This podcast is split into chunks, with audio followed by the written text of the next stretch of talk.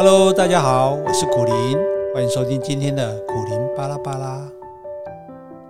今天是七月三号，我们七月抗战的第三天，你还好吗？听了我昨天讲的遭遇，你有没有吓一跳？你心里可能想说：“我知道那时候你很惨，没想到那么惨。”不瞒你说，我也没想到，我以为只是妻离子散而已。没想到几乎搞到家破人亡。我有一个男性的朋友事后跟我说：“大哥，谢谢你，看到你付出的惨痛代价，就算我本来想乱搞的，也绝对不敢了。”没有想到我的负面示范还可以起到这种正面作用，我的牺牲看起来好像还有一点点价值。重要的是，我都这么惨了，还是可以站起来。那如果你过得好，千万要珍惜，不要像我这样随随便便糟蹋掉。如果你过得惨，应该也不会比我那时候落得一无所有还要惨。如果可以站起来重新开始，那你当然也可以。我们大家都可以。困难从来都不是唯一的选项，从来是每一个人都会有的机会。记得大学时代看学校的橄榄球队比赛。他们在泥泞中奔跑，不断的冲撞和被扑倒，脸上不知道是汗水还是泪水。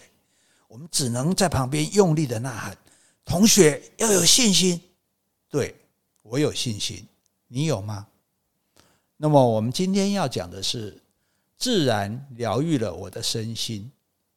自然疗愈了我的身心。在我最走投无路的时候，是大自然救了我。让我的身心得以在八年中休养生息，甚至走出了人生新局。被外遇事件追杀到最谷底的时候，读者不要我，我一本书都卖不出去。我本来很生气，心里想说：如果写得好，你读者为什么不看呢？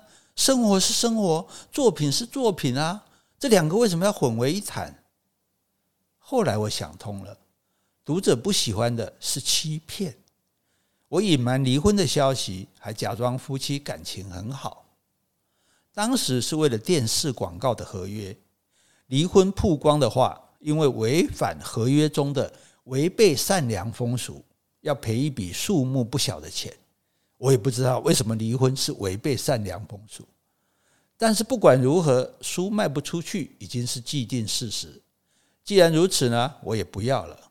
我把我所有的藏书，连同我写的。五十本书，一本不留的都捐出去。因为喜欢爬山，决定躲到山上隐居。但是去当解说员呢，那完全是个意外。一开始啊是存心不良，因为担心山上的生活太无聊。那去上解说员的课，可以顺便学学东西。就这样呢，抱着搭便车的心情，重新当起了学生。没有想到山上的环境给我很大的舒缓。那里的人不太关心外面的世界，脑中没有政治、股票、绯闻啊，很多人不认识我，即使知道的也不在乎。我的学员编号是七二四，他们总是用编号来称呼我。哎，七二四，看一下这是什么？我说不知道啊，不知道。你好弱哦。他们的态度对我有很大的帮助。在这里，我只是一个平凡人，不是名嘴苦苓，不是作家苦苓，更不是那个外遇的苦苓，而是来当解说员的七百二十四号。他们的态度让我能够放下所有的包袱去学习。在这里，我认识了很多动植物。以前作家刘克襄曾经带我去赏鸟，鸟书上说，蓝鸡东是一种喜欢孤独的鸟类，经常形单影只。站在屋顶上，诶，到了户外一看，果然都是单独一只站在屋顶上。来到山上，学的就更多了。大自然不再只是和你不相关的世界，反而像是回到熟悉亲切的地方。这里的一草一木、昆虫、鸟类、动物都是朋友。到后来，听声音就能够分辨鸟种。然后蜜蜂呢，可以放在手上，也不会被咬，也能够亲身体验蛇爬在手上的凉滑感，因为了解它们，就不会害怕它们。知道什么季节哪些树种会开花，花的构造是怎么样的。譬如构树啊，构造的构，雄花呢像是长条的柔椅，适合摆荡送出花粉。雌花形状像棒球手套，可以接收，非常有意思。这个上次跟玉姐爱的对谈里也讲过。那构树的树树皮呢，还是做钞票的材料？诶，这个也是以前不知道的。如今看构树哦，就好像树干上贴满了钞票。认识越多，就越觉得大自然有趣。本来上完这节课就想走的啊，但是因为有试用期，规定一年要带队满十次才能够成为正式的解说员。我心想，如果没有通过，那留下这个记录不是很丢脸吗？而且当初我要上解说课员的课程的时候，根本没有人看好我。朋友还说：“啊，你一个树只知道榕树，鱼只认得金鱼的人。”你还想要把一条森林步道所有的花草树木和昆虫鸟类都搞清楚，还能解说？别开玩笑了！就像我以前去学太极导引啊，不是太极拳啊，学太极导引的时候，别人也都抱着怀疑的眼光。那苦林是真心要学吗？还是来凑热闹？诶，一直看到我呢，这个认真持续的态度，他们才相信我不是来玩一玩而已。总之呢。为了避免留下负面的印象，我说什么这个解说员我也要拼到合格。我决定用土法炼钢，同时也是最有用的方法。方法会拍谁？花了一个月的时间哈，把看到学过的动植物全部都画一次，记下它的特征。这个比拍照更能够加深印象。一旦基本功练好了，解说就不会太困难。而且啊，我会用有趣的方式来解说。譬如，你知道谁最喜欢构树吗？阿扁，不是那个阿扁，是因为有一种扁的锹形虫，它很喜欢吃构树的种子。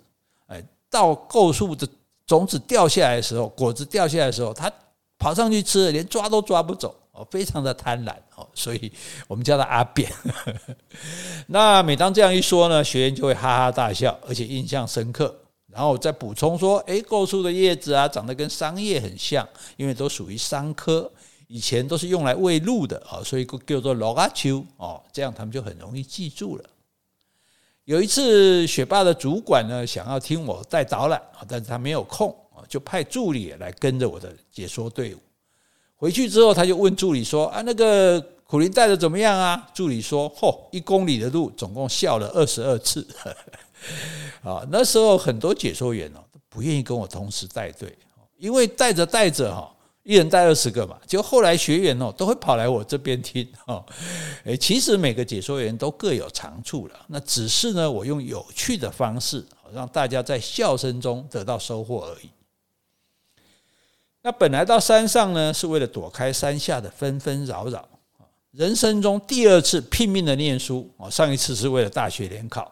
第二次就是为了通过解说员的试用，没有想到，哎，当解说员带来很大的成就感，因为解说方法很成功啊。雪霸国家公园呢就叫我编成教材，而且来开这个培训的课程。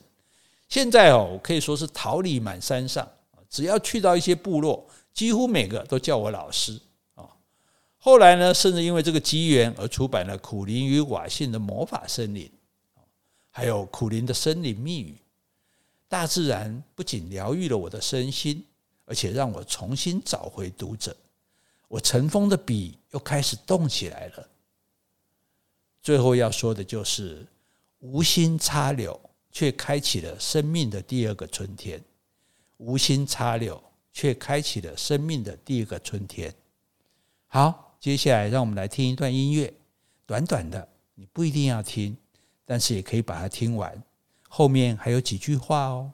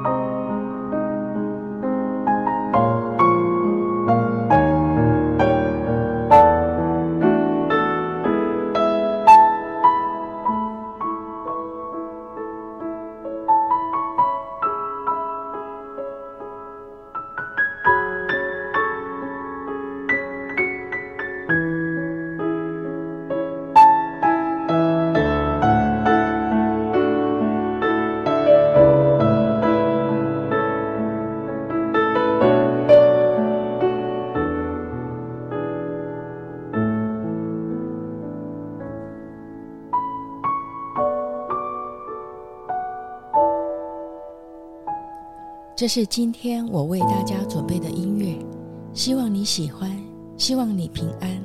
那就明天见喽，拜拜。